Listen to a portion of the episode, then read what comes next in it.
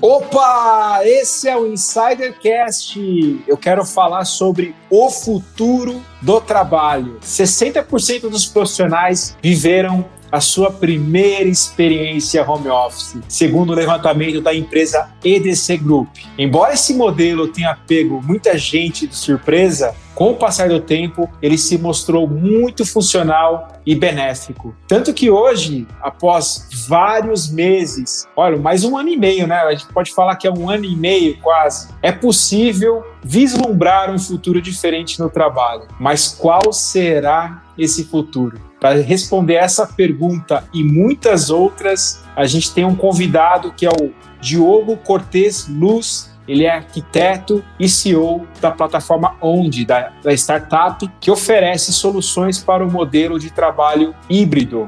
Diogo, seja muito bem-vindo à nova mãe chamada Insidercast. Obrigado pela sua participação hoje com a gente. Obrigado a vocês pelo, pelo convite. É um prazer estar aqui pouco antes de participar, eu, eu dei uma olhada em todos os convidados que vocês já tiveram e é uma honra para mim estar tá, tá aqui. Acho que vai ser muito especial e, gratificante estar tá aqui conversar com vocês. Estou até meio nervoso, mas eu tô, tô animado para conversar, para contar um pouco do nosso processo, como que a gente vem, vem trabalhando e do que, que a gente imagina para o futuro do trabalho. Diogo, a honra é nossa de ter aqui você com a gente. Fique bem à vontade, sinta-se em casa aqui na nave mãe, Insidercast. E eu já quero saber, a gente quer falar de paixão hoje aqui no Insidercast. A gente não está no Dia dos Namorados, mas eu quero saber, Diogo, a arquitetura para você foi paixão à primeira vista ou você demorou para flertar com ela?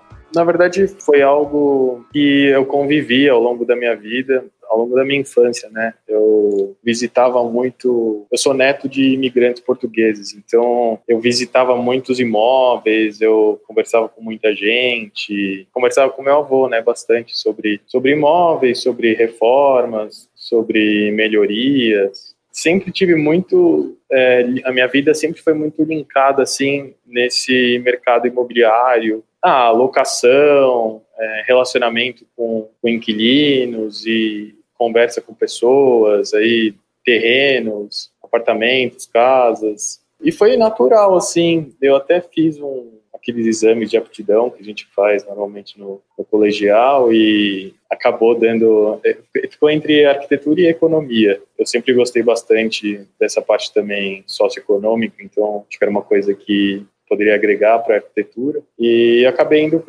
para essa essa frente. Eu acho que também acabou me ajudando um pouco, porque eu via como uma profissão menos difícil de você começar a empreender, né, de você ter o seu negócio, e eu imagino que isso sempre foi uma, uma vontade minha, uma...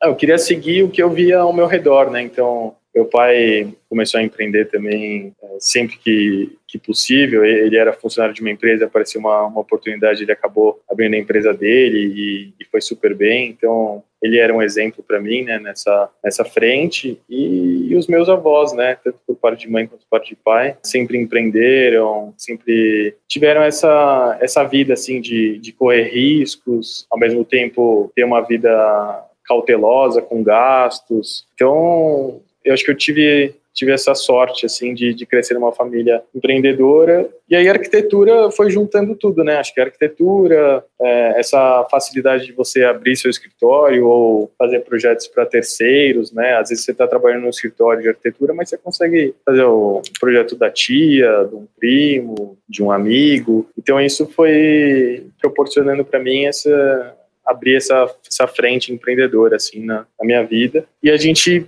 eu cursei, cursei faculdade no Mackenzie, me formei e eu acabei abrindo um escritório com um amigo até. Então, antes de, de empreender nessa parte de tecnologia, né, que a gente vai conversar, eu fui arquiteto mesmo por alguns anos. Foi super legal, foi muito aprendizado, é, mas eu acabei depois indo voltando assim um pouco mais para essa parte imobiliária e a arquitetura continua no meu dia a dia, é, eu tenho certeza, acho que me ajuda em muitas frentes, é, mas não é a minha atividade principal hoje, né? Então, eu trago uma bagagem do que eu aprendi trabalhando com isso, mas não é o meu dia a dia hoje. Poxa, que legal saber de todas essas suas paixões E sabe que aqui a gente também é muito apaixonado, apaixonado por podcast. A gente está no Insidercast e eu quero trazer outros dois apaixonados aqui, o Cleiton Lúcio e antes eu vou chamar a menina de São Vicente, a nossa sereia de São Vicente, Bar Rodrigues, que finalmente está de volta ao Insidercast depois de um apagão. Conta aí, Bar. A paixão, o apagão, como estão as coisas por aí?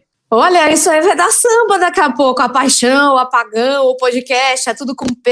Olha, vai dar um samba daqui a pouco, um samba canção. Aqui pelas ondas e pela orla de São Vicente. Olá, insiders! Sejam bem-vindos a mais um episódio Diogo, seja muito bem-vindo à nossa casa, à nossa nave. Mas temos ele falando em litoral. Eu passei aqui por um apuro, porque eu devia ter contratado a energia solar, mas não, eu moro no prédio, acabou a luz, enfim, né? Mas temos ele aqui falando em litoral, o rei dele, rei do litoral de Santos, adjacências. E o rei das luzes. Ô, Cleiton Lúcio, me empresta aí uma luz, me faz um gato. Gato não pode, né? gato não, gato é creme, mas eu te peço uma luz sim, pode deixar, Bah. obrigado, Fábio, pela apresentação. Diogo, muito obrigado por estar aqui com a gente. É, realmente, foi engraçado, né? A gente falou sobre energia solar e a Bárbara estava sem luz, né? Para você ver como é, é, é bom diversificar as matrizes energéticas do nosso país e eu acho que a energia solar vai ser uma delas. Logo, logo vai ser uma das mais importantes, se não a mais importante, porque a gente precisa realmente é, usar e usufruir da, das benesses da tecnologia, mas de maneira ambiental, né? De uma maneira que a gente não agrida o meio ambiente. Mas, continuando, né, Diogo, queria te fazer uma pergunta assim, mas antes contextualizar, né? É, existem estudos que já apontam que o futuro do trabalho já está sendo desenhado ao longo do tempo. Deixa eu até mexer minha câmera aqui, porque eu sempre corto a minha cabeça, né, gente? Tá bom, vamos lá. E ano passado tudo aconteceu muito rápido. Eu acho que as empresas não entenderam muito bem o que aconteceu, né? Como é que foi a pandemia. Então, eu acho que a pandemia pegou todo mundo muito de surpresa e as empresas não tiveram nem tempo de entenderem o que estava acontecendo. Mas esse ano as empresas já começaram a tomar suas decisões, né? Calculando se realmente é interessante o trabalho presencial, se não é, né? E levando em conta alguns estudos. Por exemplo, existe o um estudo da da consultoria de recrutamento Robert Half, que fala o seguinte, né, que 86% dos colaboradores preferem o modelo híbrido, né, ou seja, um número muito grande, muito expressivo. E eu queria saber de você o seguinte, que se esse modelo híbrido ele vai perdurar, ou se a gente vai voltar para o modelo mais tradicional, ou se não, se nós vamos até fazer, ousar fazer um modelo 100% online. O que, que você acha, Diogo? Então, eu sou a favor, assim, eu, eu entendo que existem diversos perfis de pessoas, né? Acho que cada organização tem, tem um perfil e esses outros modelos, né, estão aí para gente, a gente testar, né, no final. Então, eu acredito que você vai ter mercado para todas essas frentes. E no onde, o que que a gente, o que que a gente entendeu, né? Ano passado a gente estava em casa, a gente tem um coworking aqui em São Paulo também, então a gente fundou um coworking em 2015 e a gente viu o volume de gente assim zerar de um dia para o outro, né? Ou de uma semana para outra. E aí em casa, ah, eu comecei a conversar com gente, né? Tentar entender um pouco assim, pô, o que, que vai ser, né, do, desse momento. Então a gente começou a, a pesquisar, começou a sentir um pouco o movimento das pessoas e conversar muito, né, no final. Então conversar com, com gestores, conversar com colaboradores, com fornecedores, é, sempre nesse meio de imóveis e escritórios, né? E aí baseado nessas pesquisas, e a gente tem até um número interessante do IPEA, em 2018 2018 a gente tinha 3,5 milhões de pessoas trabalhando em trabalho formato de trabalho remoto, né? Então com a possibilidade de trabalhar em casa. Em 2020, por causa da pandemia, é, esse número foi para 8,6 milhões. E o IPEA estima que a gente tenha um mercado de 20 milhões de pessoas é, ou 20 milhões de é, profissionais, né? Atividades que podem ser feitas de maneira remota. Então, assim, é, é um mercado muito grande, né? Acho que continua crescendo. Agora, a gente está tá se posicionando para atender essa demanda das empresas, né? Porque acho que hoje ainda existe uma certa insegurança. É, muitas empresas precisam voltar para o presencial, mas elas não sabem como voltar, né? Se elas vão voltar para um escritório próprio, se elas querem alugar várias salas, né, em coworkings espalhados pelo país ou pela cidade onde ela tem atividade, ou se ela precisa de, um, de algo híbrido mesmo, né? Então, é mais para esse modelo híbrido que a gente aparece, entendendo que as pessoas querem trabalhar de casa, vai, uma, duas vezes por semana, não justifica a empresa ter um, um custo fixo ou um escritório, onde você vai usar, acaba usando 60%, 70% do tempo. Então a nossa solução vem para otimizar recursos e ocupação de espaços, né? Desde da pequena empresa até uma corporação multinacional. Hoje a gente estava conversando com uma empresa que falou: olha, a gente precisa reunir o time algumas vezes por mês, mas a gente não precisa ter um escritório próprio, né? E aí a gente está tá conversando para oferecer: ó, a gente tem diversas opções ou diversos espaços para reuniões ou para você trabalhar de forma autônoma. É, tem uma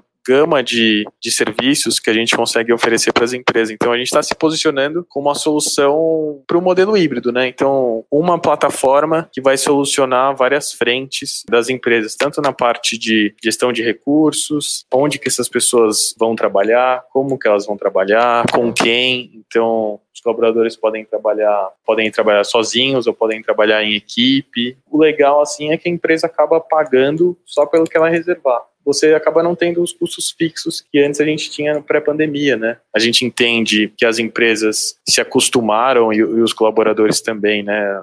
de certa forma, a empresa se acostumou a não ter mais esses custos fixos de escritório. É, então a gente chama né, de o CAPEX, né, que é você alugar um escritório, investir em imobiliário, investir em reforma e etc. É, muitas empresas ficaram receosas de fazer todo esse processo de novo, né, depois da pandemia. Acho que além desse receio, vem todo esse período que a gente teve de teste mesmo, né, para, pô, funciona ou não funciona o, o trabalho remoto, né? E eu entendo que para a grande maioria das, das, pessoas funciona. Então, o nosso modelo é vem para atender esse meio termo, né, entre a pessoa que vai trabalhar 100% remoto, né, 100% em casa, ou precisa de alguns dias no escritório físico. Então a gente consegue atender toda essa essa gama, né, e, e a empresa acaba pagando pelo que ela usa. Falando nisso, Diogo, grande parte das empresas abriram mão né, dos seus escritórios em 2020, como você trouxe aqui um pouquinho para a gente já. Estima-se que só em São Paulo, cerca de 302 mil metros quadrados de escritório foram devolvidos. Agora, nesse segundo semestre de 2021, ao que tudo indica, o movimento é de reconstrução. Mas a, a gente ainda está num cenário muito incipiente, muito incerto, né? A pandemia não acabou ainda. Então, como que é possível a gente voltar para um endereço sem ser irresponsável com o nosso dinheiro? É, acho que você já trouxe até um pouquinho na tua resposta, mas eu queria que você aprofundasse um pouco mais. E que movimento você tem visto nesse sentido?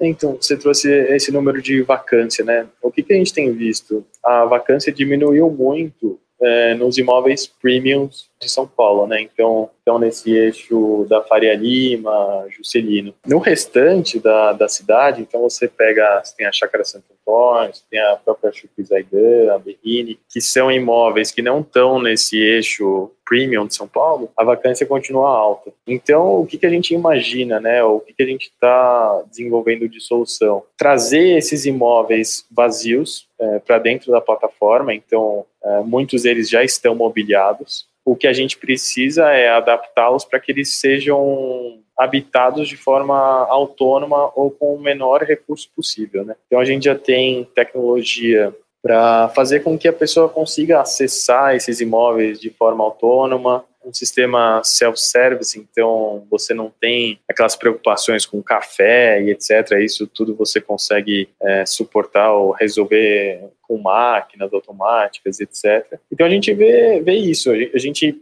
entendeu que o momento era alta vacância, então muitos imóveis vazios, muitas pessoas em casa, e ao mesmo tempo que essas pessoas não querem sair de casa todos os dias. Então, qual é a solução que, você consegue ter, né? Juntando todas essas, essas frentes, né? Você acaba falando, putz, vamos montar uma, uma plataforma que vai ocupar esses imóveis vazios com pessoas que não necessariamente vão todo dia. Então, o nosso sistema conta com uma agenda onde a gente evita sobreposição de reservas, você consegue selecionar dias, né, fazer reservas por dia ou por hora, então tem uma série de benefícios ou ferramentas que a, que a solução oferece que acaba otimizando tanto a ocupação desses escritórios quanto a forma com que as pessoas é, reservam espaços para sair de casa, né, então você consegue selecionar espaços que estão próximos à sua casa, ou você consegue selecionar, ah, tô indo para Porto Alegre, preciso de um escritório, você consegue reservar daqui um espaço em Porto Alegre. Funciona como se você estivesse escolhendo um, um hotel mesmo, né?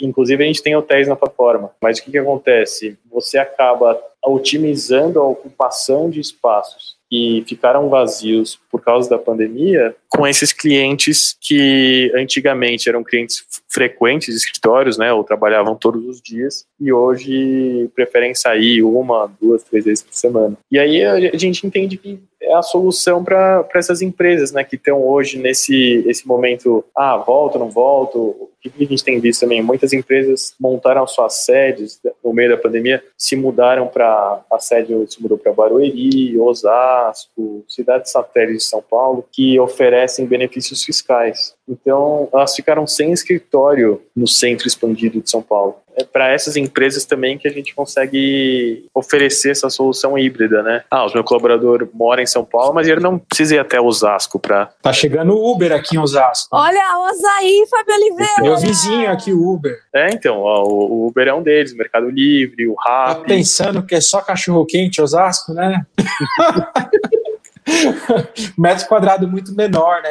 Chega a ser inteligente você construir grandes espaços em locais que sejam mais baratos e de fácil acesso a metrô, trem, transporte público. Agora eu queria fazer uma provocação para você. A gente tem se falado muito no modelo é, Build to Suit, que é o construir para servir. Você falou um pouquinho sobre esse modelo, né? Era uma modalidade de serviço que o imóvel é desenvolvido de maneira que você customiza para as empresas e você consegue locar os espaços, né, de acordo com a necessidade. Esse formato é um formato novo aqui no país, né, muito disseminado em países desenvolvidos, mas ele já é reconhecido por lei em 2012.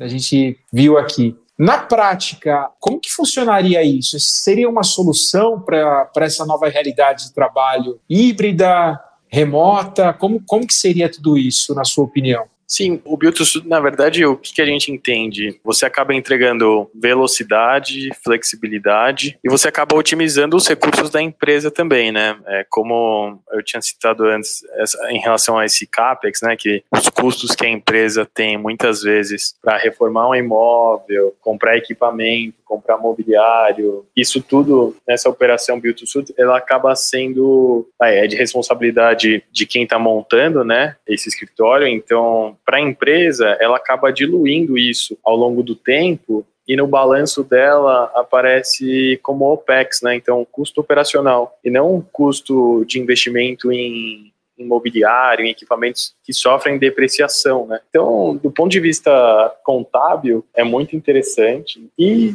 do fluxo de caixa, né? Então, muitas vezes para uma empresa voltar agora, né, para um, um, escritório próprio, provavelmente ela iria desembolsar uma quantia assim exorbitante e aí em em paralelo a essa quantia existe essa insegurança de como que como que vai ser o modelo daqui para frente, né? Então a gente entende que é uma solução que traz do ponto de vista financeiro, né, traz uma flexibilidade porque esse custo acaba diluído ao longo do tempo e ao mesmo tempo traz uma flexibilidade né, no contrato, né? Porque o que, que acontece no, no Build Suit, né? Quem faz o contrato de, de locação com o imóvel não é a empresa, mas sim quem está montando essa operação, né? Quem que é o, operador do Build to Suit. Então, a empresa não tem nem essa, esse contrato ou esse comprometimento longo com o proprietário do imóvel. Então, a empresa já fica, entre aspas, mais leve, né, para para crescer ou para mudar de endereço, etc. Então, a gente entende que o Build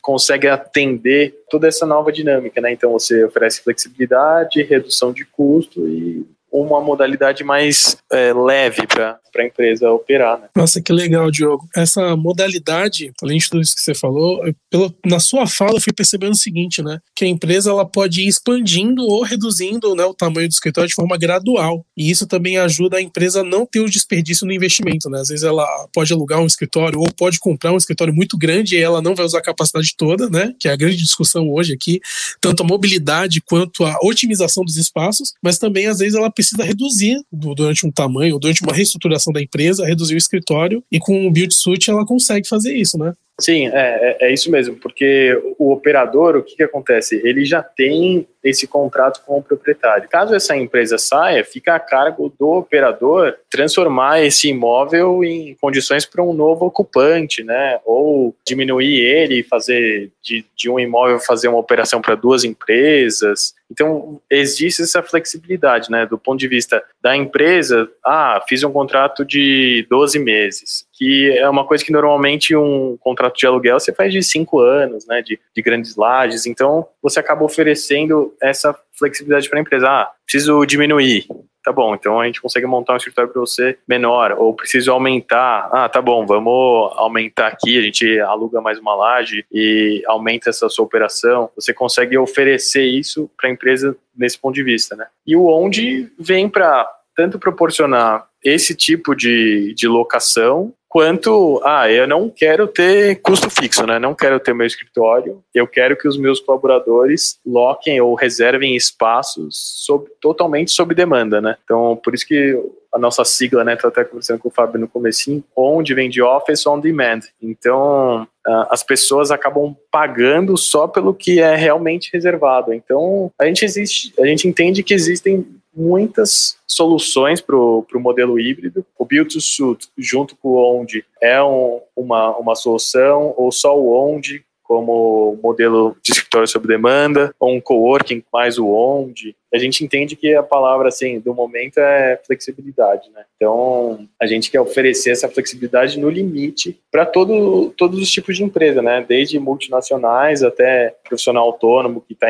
cansado de ficar em casa, ou como a Bárbara comentou, ah, acabou a luz na minha casa. Ou tu vai ter uma manutenção é, agendada, você consegue é, um espaço para fazer uma live ou para gravar o um podcast, diversos lugares. A gente não chegou em São Vicente ainda, mas a gente já está com espaço em Santos engatilhado. Então, a gente entende que é, essa oferta de espaços tem tudo para crescer, né? Como eu, como eu tinha falado antes, a gente hoje existem muitos espaços vazios e muitos mobiliados, né? Então a nossa plataforma vem para juntar esse pessoal que já tem um espaço pronto e o pessoal que precisa de um espaço sob demanda. Né? Olha aí, Cleiton Lúcio, dá pra gente fazer um episódio, dá, então, sim. diretamente de Santos. Verdade, dá. Não né? é? A gente só leva as nossas luzinhas, né? Pra caracterizar que é um Insidercast. Exatamente. Que não vai faltar luz, né? Então a gente vai conseguir aparecer no episódio normalmente. E traz quem? Ele, o menino de ouro de Oz, que aí sai de Oz, vem pro litoral, né? Pra fazer Sim. aqui com a gente, ó. Dá pra fazer um episódio Adorei Diogo, o né? Bárbara né? Sem Luz Rodrigues que vocês é. colocaram é. no meu,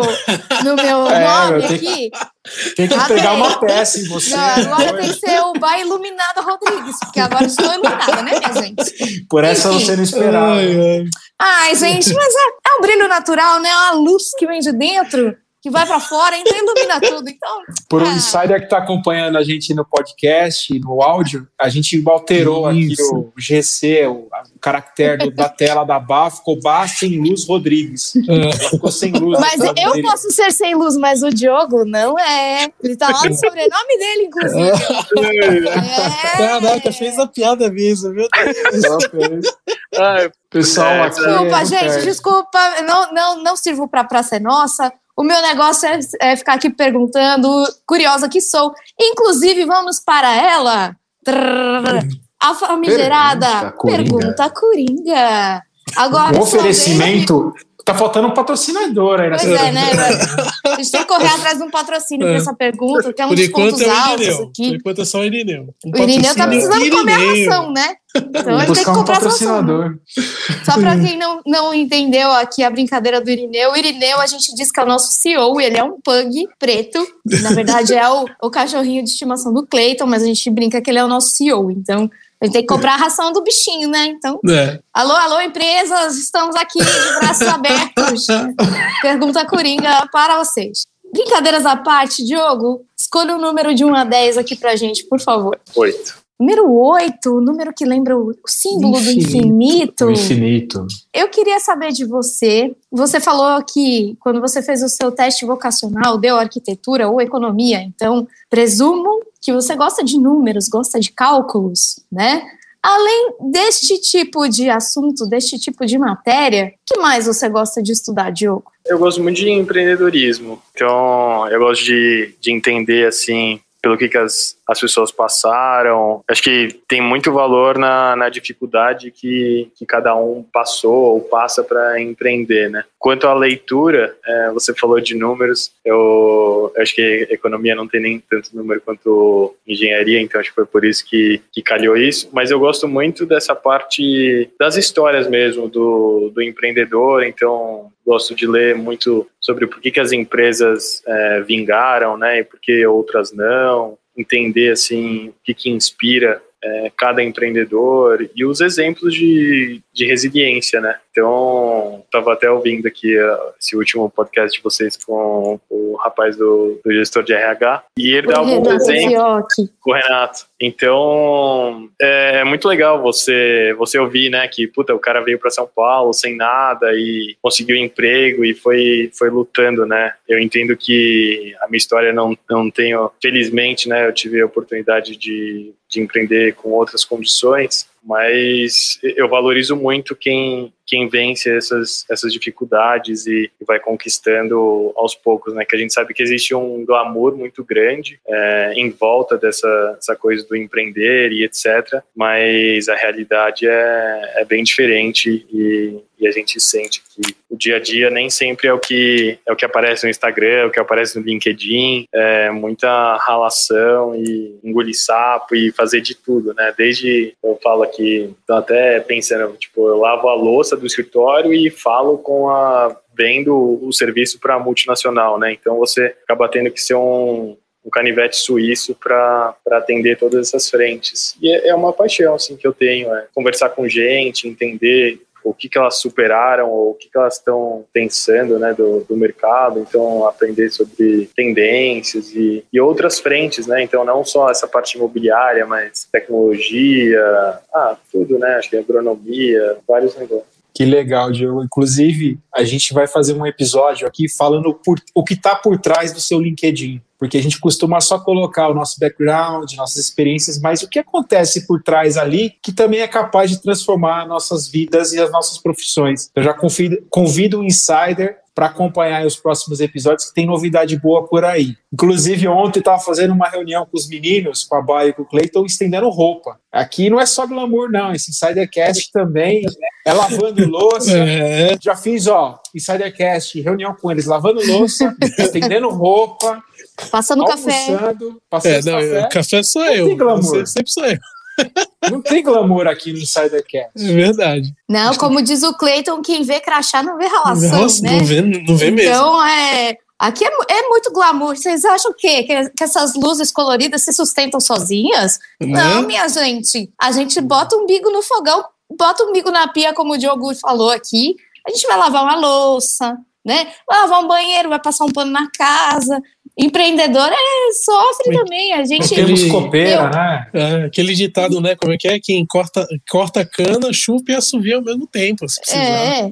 Não, eu essa. adorei a analogia do Diogo do canivete suíço. Aqui a gente é, é, assim mesmo. A gente produz, a gente edita, a gente monta, a gente sobe, a gente faz, acontece, né? Sim. Mas, e, e o empreendedor é exatamente isso, é esse canivete suíço. E não existe aquele empreendedorismo de palco, né? Que é tudo lindo, maravilhoso. Ah, eu venci em dois meses, eu já, já tive um ah, aporte tá. uhum. milionário. Uhum. Não, não é bem assim, né? né? Na, na prática, a teoria é outra. Então.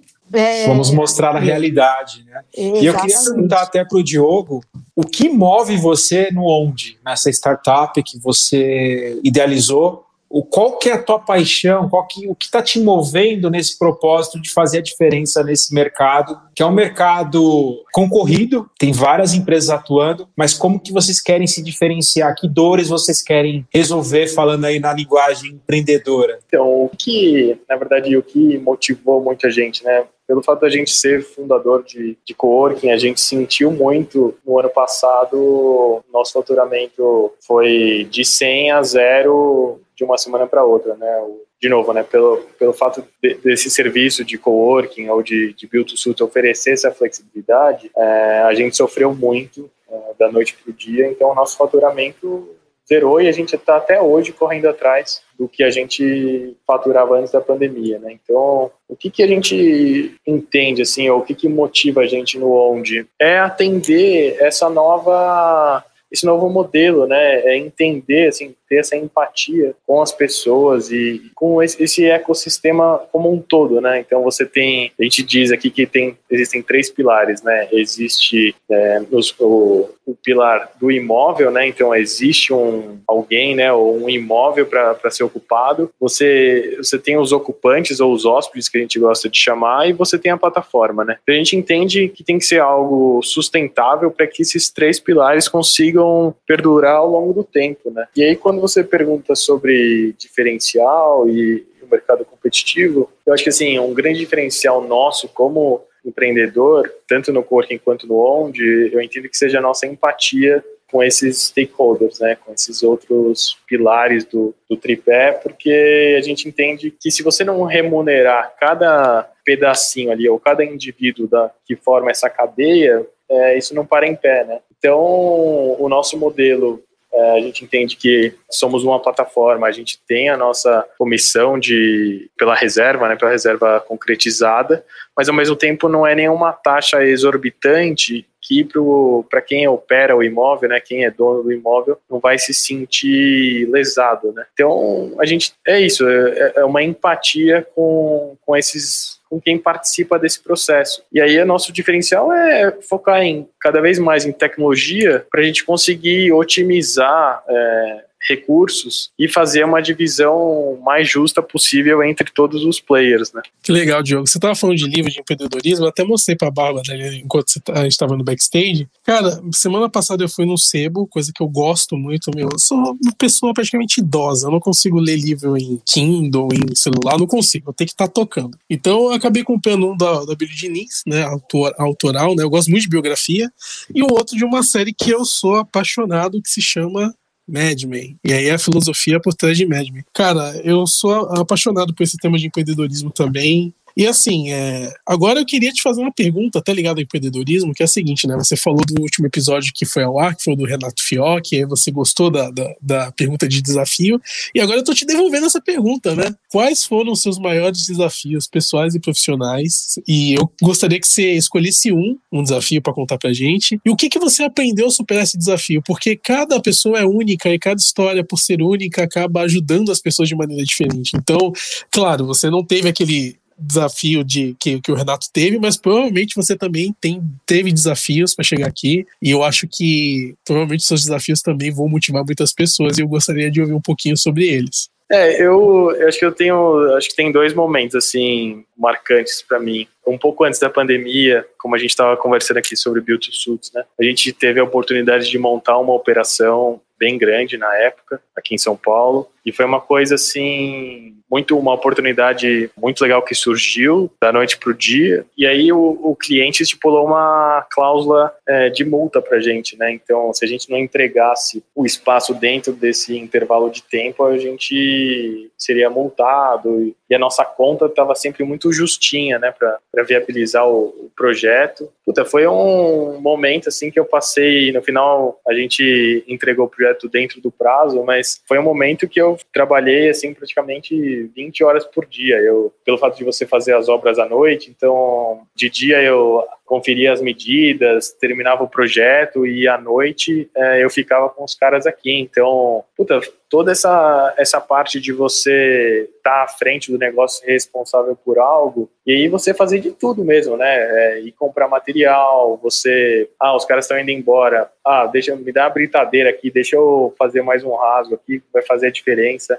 é, no final do dia. Então, eu entendo que foi uma coisa, foi um projeto muito grande, foi o primeiro Build to Suit que a gente teve a oportunidade de fazer. Ah, muita responsabilidade, né? eu acho que na hora que você assina o contrato né, com uma multinacional, isso traz um peso muito grande e, e trouxe para gente, mas com muita organização assim e luta a gente conseguiu entregar. Agora, acho que o, o maior desafio que eu, que eu venho tendo, acho que até hoje, né, acho que eu estou passando por isso ainda, é toda a parte psicológica de você empreender e, e ansiedade, né, como eu falei, ano passado a gente viu nossa, nossa receita zerar, ah, e você ouvir de pessoas né, que eram clientes, ah, o coworking já era, esse modelo acabou, todo mundo vai trabalhar de casa. É você vê um filho, né, que criou, assim, você cultivou ao longo dos anos, aí vem uma pandemia e coloca o seu filho na UTI, né? E aí é, eu não sou pai ainda, mas eu, é essa sensação de você, puta, é um negócio que você colocou tanta energia e, e, é um fato que você você não controla, acabou jogando ele no chão, né? Acabou debilitando muito. Então eu acho que é um processo que eu estou passando ainda, muita ansiedade. Então é você fazer conta, né? De eu lembro de, estar em julho, junho, junho, julho aqui, conversando com meu sócio, falando, puta, cara, a gente tem dinheiro para ir até novembro. Se novembro as coisas não melhorarem, é, a gente tem que repensar, tem que fechar. E, e foi isso que motivou muito a gente a, a começar o Onde, né? Essa startup que, que fosse algo escalável, que, que a gente conseguisse atender uma gama muito grande de, de pessoas, que a gente não dependesse de pequenos alguns clientes né, para sobreviver, que fosse algo muito grande e que atendesse uma demanda. Né? A gente estava conversando semana passada com um investidor em potencial, ele falou para a gente, falou, cara, é um serviço, lógico, que você tenha as empresas como, como grandes clientes, mas qualquer um pode usar o onde em qualquer momento do, do seu dia, né? Então, você não precisa ser funcionário de uma empresa para precisar de um escritório. Você pode precisar de um escritório para fazer uma live, você pode é, precisar de um escritório para fazer uma entrevista de emprego, você pode precisar de um escritório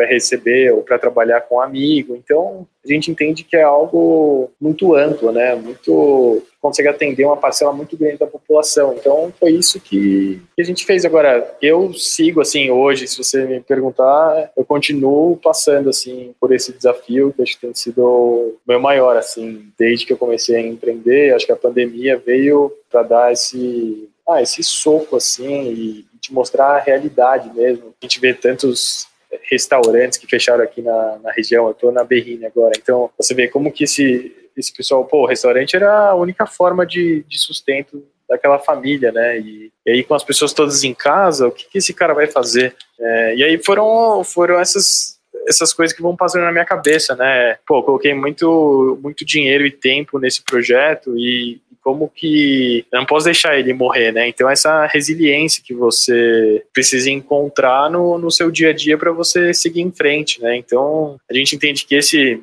esse projeto novo, essa startup, nasce também de uma dificuldade que a gente teve ano passado, né? De você ver todo mundo em casa e começar a analisar, puta, como que eu posso transformar essa situação ruim, né, de, de todo mundo remoto, em alguma coisa a favor do, do que eu sei fazer, né, do meu negócio, que é imóveis, reservas, é, otimização de espaços, otimização de ocupação, hospitalidade corporativa. Então, como que a gente consegue juntar toda essa experiência que a gente tem, embalar isso numa plataforma que atenda o maior número de pessoas possíveis, né? Então, e aí quando você fala pessoas, acho que a gente está falando de de todo mundo, né? Você está falando do, do, dono do imóvel, que também ficou sem o aluguel, né? E, e tem os custos fixos dele. Você tem o, o colaborador que está em casa, muitas vezes não tem as melhores condições para trabalhar. Você tem a empresa que, que precisa voltar alguns dias presencial de alguma forma. A gente entende que esse projeto é o resultado dessa reflexão que a gente teve ano passado, dessa dificuldade. Aí,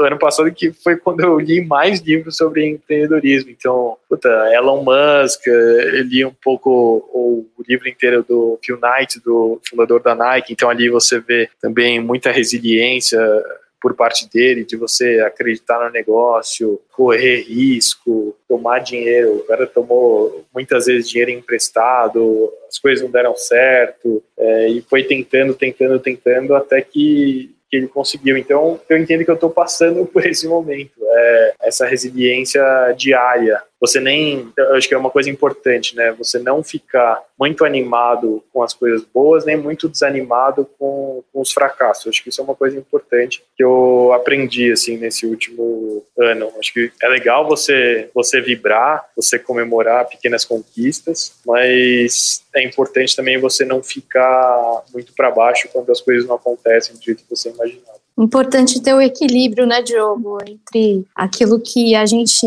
espera e aquilo que está acontecendo e o que ainda vai acontecer, né? Fica aqui a dica, então, para o episódio que saiu hoje, no dia da nossa gravação aqui, que é o episódio 157, que fala sobre ansiedade de trabalho. Você trouxe uma coisa que poucas pessoas trouxeram nessa parte de desafios, que é essa parte mais psicológica mesmo, dos desafios psicológicos que a gente tem que enfrentar. A gente vê muitas histórias aqui de resiliência, de ir atrás, de passar perrengue, mas a gente às vezes esquece que o ser humano é composto de vários pilares e um deles, mais, um dos mais fundamentais, é a parte psicológica, né? Então, realmente, a gente também aqui como empreendedor, muitas vezes a gente se cobra resultados, mesmo em tão pouco tempo, resultados que às vezes a gente queria estar alcançando, mas a gente esquece de todos aqueles que a gente já alcançou, né? Exatamente o que você falou, a gente está colocando um filho no mundo, então não ver ele caminhar, andar e às vezes até parar na UTI é muito triste, é muito desafiador e haja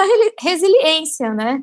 Haja fôlego para tudo isso. Diogo, infelizmente a gente está chegando aqui no final do nosso episódio, passou bem rápido. Eu queria que você de deixasse um recado final para os insiders e as tuas redes sociais para quem quiser acompanhar um pouco mais de você e do teu trabalho. Obrigado de novo por, por me receberem aqui, foi uma honra para mim. Ah, um recado que eu tenho, eu acho que é esse. Eu acho que para mim, assim, o mais importante que eu tenho é essa. Se você acredita em algum projeto ou acho que você tem que tomar risco, né? Tomar risco e ser resiliente no, no que você acredita, né? E quanto aonde é isso, eu acho que a gente está tá crescendo e está pronto para ser essa solução para o modelo híbrido de trabalho daqui para frente, né? Então a gente está tá na vanguarda dessa solução daqui para frente. Aí vocês podem conferir mais, acho que no nosso LinkedIn do Onde, a gente já tem um conteúdo interessante, então a gente acaba postando bastante informação sobre o mercado, sobre tendência, o que, que as empresas estão fazendo, e o nosso Instagram também, que é onde underline reserve, que a gente acaba postando posts sobre muitos espaços que estão disponíveis,